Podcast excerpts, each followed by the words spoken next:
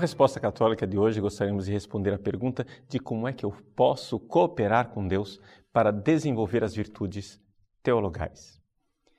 A pergunta é bastante específica. Se as virtudes da fé, da esperança e da caridade, ou seja, as virtudes teologais, que são dons de Deus para nós, são infusas em nós, são derramadas pela graça no nosso coração, se são realmente algo que vem de Deus, o que é que o ser humano pode fazer para receber essas três virtudes? Ou seja, em que sentido nós podemos cooperar com Deus que quer operar em nós?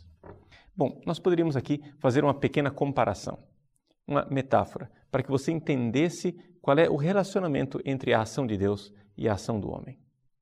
A primeira coisa que nós devemos evitar é o perigo do pelagianismo. O pelagianismo é uma heresia que diz que o ser humano não precisa do auxílio da graça. E o semi-pelagianismo diz que, embora eu precise da graça de Deus, a iniciativa é do homem. Então, nós sabemos desde o início, a iniciativa é de Deus. Ao mesmo tempo que eu sei que a iniciativa é de Deus e que eu preciso da graça de Deus para desenvolver essas virtudes, eu não posso também dizer que o ser humano é totalmente passivo. Por quê? Porque senão nós estaríamos caindo numa outra heresia, que é o jansenismo, que diz que o ser humano é eleito por Deus, Deus tem os seus escolhidos e boa noite, acabou. Não adianta você querer se esforçar. Deus já sabe quem vai ser salvo e outras pessoas, a maior parte das pessoas, aliás, Deus criou para ir para o inferno. Ou seja, uma massa damnata, uma massa de gente condenada ao inferno. Entre esses dois extremos, um otimismo maluco que diz que, ah, eu, ser humano, eu posso chegar à santidade é, perfeita sem o auxílio de Deus, e outro pessimismo, assim, deprimente, onde eu não sou nada e realmente não posso fazer nada, eu sou como que um marionete na mão de Deus, como é que nós podemos entender catolicamente essa realidade das virtudes teologais? A metáfora, então, é a seguinte: você imagine uma mãe que quer ensinar o seu filho a caminhar. Nós poderíamos, então, colocar basicamente quatro passos nesse, nessa pedagogia da mãe. A mãe é Deus, a criança que vai caminhar é o ser humano. A mãe é Deus que age com a sua graça em socorro da alma. E a criança é a alma que quer aprender a caminhar, ou seja, quer aprender a crer, a esperar e, sobretudo, a amar, que é a missão mais difícil, ter realmente a virtude do amor e da caridade perfeita. Pois bem, como é que as duas realidades interagem? Imaginemos uma mãe, primeiro passo, que atrai o seu filho para que ele caminhe.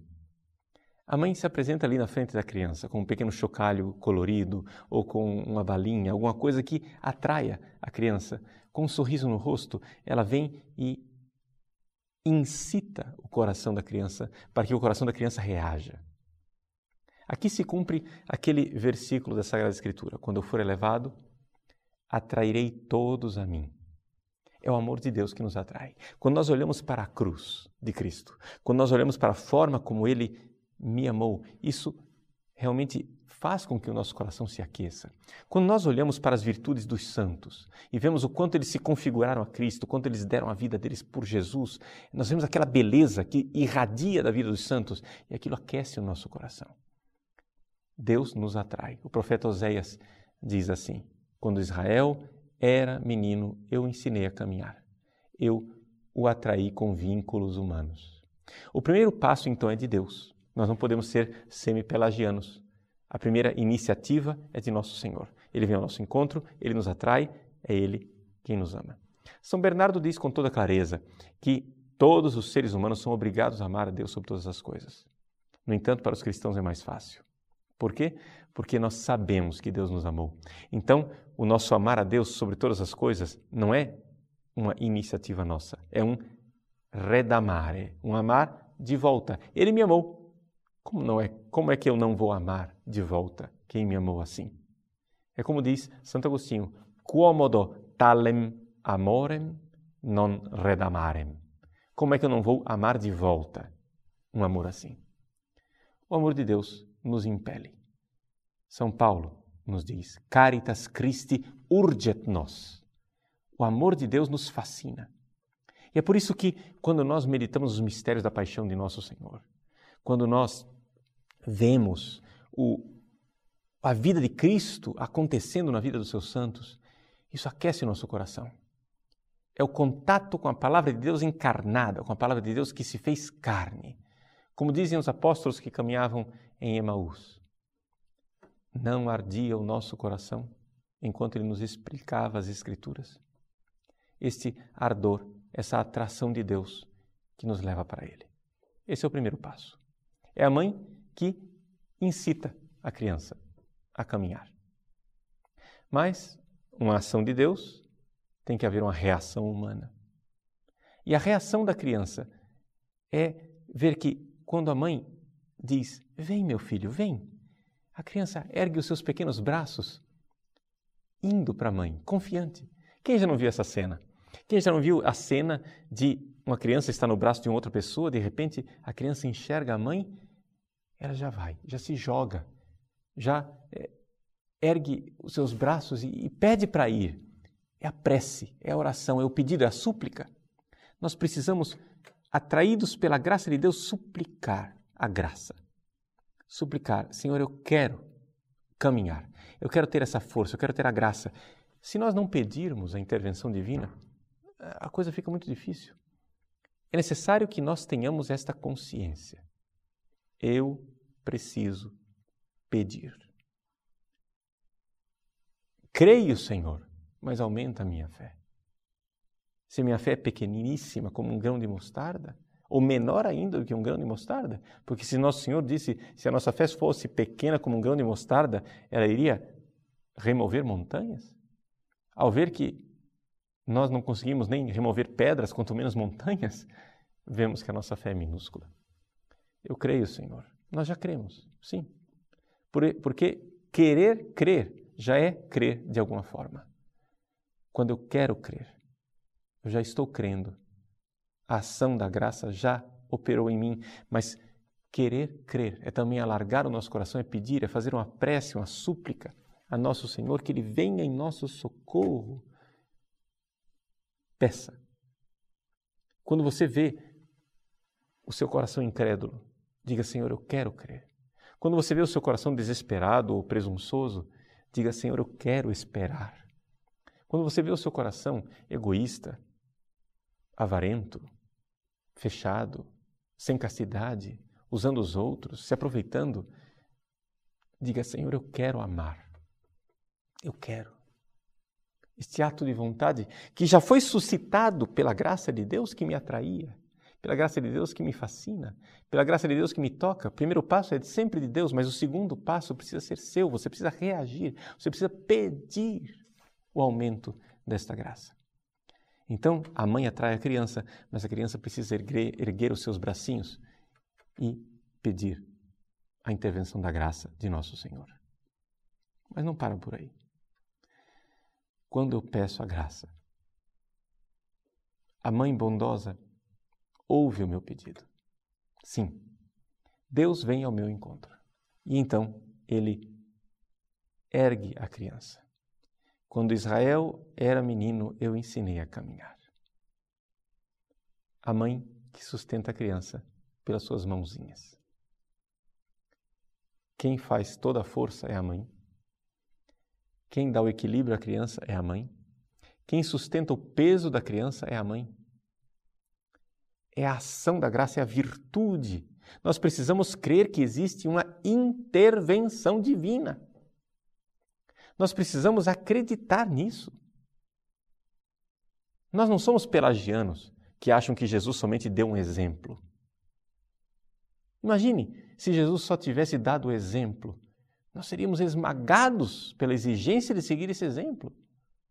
Porque se ele amou assim, nós olhamos para a nossa debilidade, nossa fraqueza, nossa miséria e vemos que nós não damos conta de amar assim, nós não conseguimos amar assim. Então, é que precisamos de uma força que vem do alto. É a ação de Deus. Ele me sustenta, ele carrega o peso. Jesus é o nosso sirineu, é aquele que carrega o peso de nossa cruz, porque não damos conta de carregar o peso. De tal forma que, quando eu sofro na cruz, não sou eu quem sofro, é Cristo que sofre em mim. É aí que nós podemos dizer com São Paulo: vivo, mas não eu, Cristo vive em mim. É aí que eu posso realmente dizer com São Paulo: com nosso Senhor Jesus Cristo, com crucifixus sum cruci. Eu estou co-crucificado. São Paulo chega a criar uma palavra que não existe. Eu sou crucificado junto com ele. Então, nesta ação divina que me sustenta, que me soergue, que faz com que a criança ande, existe o quarto passo, que é a reação da criança. A criança precisa mexer as pernas. Sim, a mãe levanta a criança pelas mãozinhas, mas se a criança não mexer as pernas, ela não vai a lugar nenhum. A mãe não vai arrastar a criança. Ela precisa dar os seus passos, passos frágeis, trôpegos, com aquela perna cambaleante, trançando as pernas, mas a criança precisa se esforçar. Eu preciso reagir à graça de Deus. Então vejam, são quatro passos, muito simples de se aprender, mas um desafio para a vida. Deus me atrai. Número um. Número dois, eu peço a graça atraído por aquela beleza, eu digo: eu quero isso para mim. Eu quero este amor para mim. Eu quero viver esta vida divina, essa vida extraordinária. A súplica, o pedido, a prece, batei e abri-se-vos-á. Se você não pede, você não recebe. Se você não procura, você não encontra. Então, a graça responde. Deus vem ao nosso encontro. Deus se fez carne. E assim como ele se fez carne no ventre de Maria, ele pode se fazer carne no seu coração. Todo cristão deve imitar Maria, colocando-se à disposição para que o Verbo se faça carne. E então você vai ser, como diz Santa Elizabeth da Trindade, uma humanidade supletiva, uma humanidade a mais colocada em Cristo membro do corpo de Cristo, ele vai agir em você. Ele vai agir com a sua graça. É o número três, é a ação da graça de Deus. Mas número quatro, você precisa corresponder a essa graça, fazendo também o seu esforço. É assim que as virtudes da fé, da esperança e da caridade são virtudes infusas, são virtudes teologais, são virtudes dadas por Deus, mas tem que haver uma cooperação do homem. É muito diferente isso que eu estou descrevendo, esses quatro passos da atração divina, prece do homem, intervenção da graça e correspondência do homem. Esses quatro passos são muito diferentes de você pensar que você é uma marionete nas mãos de Deus. O marionete não faz esforço algum. O marionete não corresponde. O marionete é pura passividade. Nas mãos do artista, quem está realmente agindo não é o marionete. Mas nós não somos marionetes de Deus. Nós podemos e devemos corresponder. Deus que pode criar tudo, tem algo que ele não pode criar. Ele não pode criar o amor em você. Sim. Ele espera de você o amor, porque o amor tem que ser livre. Se eu pegar uma faca e encostar no seu pescoço e disser, ama-me, naquele momento o amor torna-se impossível. Porque o amor ou é livre, ou então ele não é amor. Então Deus pode te dar a graça, Deus pode te soerguer, pode te dar todos os bens e intervenções divinas necessárias para que você ame, mas se você não mexer as pernas e amar, caminhar, dar os seus passos, por trôpegos que sejam, você jamais irá conseguir amar a Deus. Existe algo da sua liberdade. Então, vamos entrar nessa dinâmica do amor.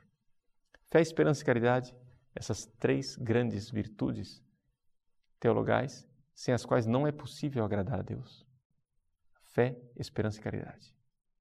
Que Ele venha ao nosso encontro, nos atraia com seus vínculos de amor e assim poderemos corresponder ao amor eterno com o qual fomos amados. Quomodo talem amorem non redamarem. Como é que eu não amarei de volta um amor grande assim?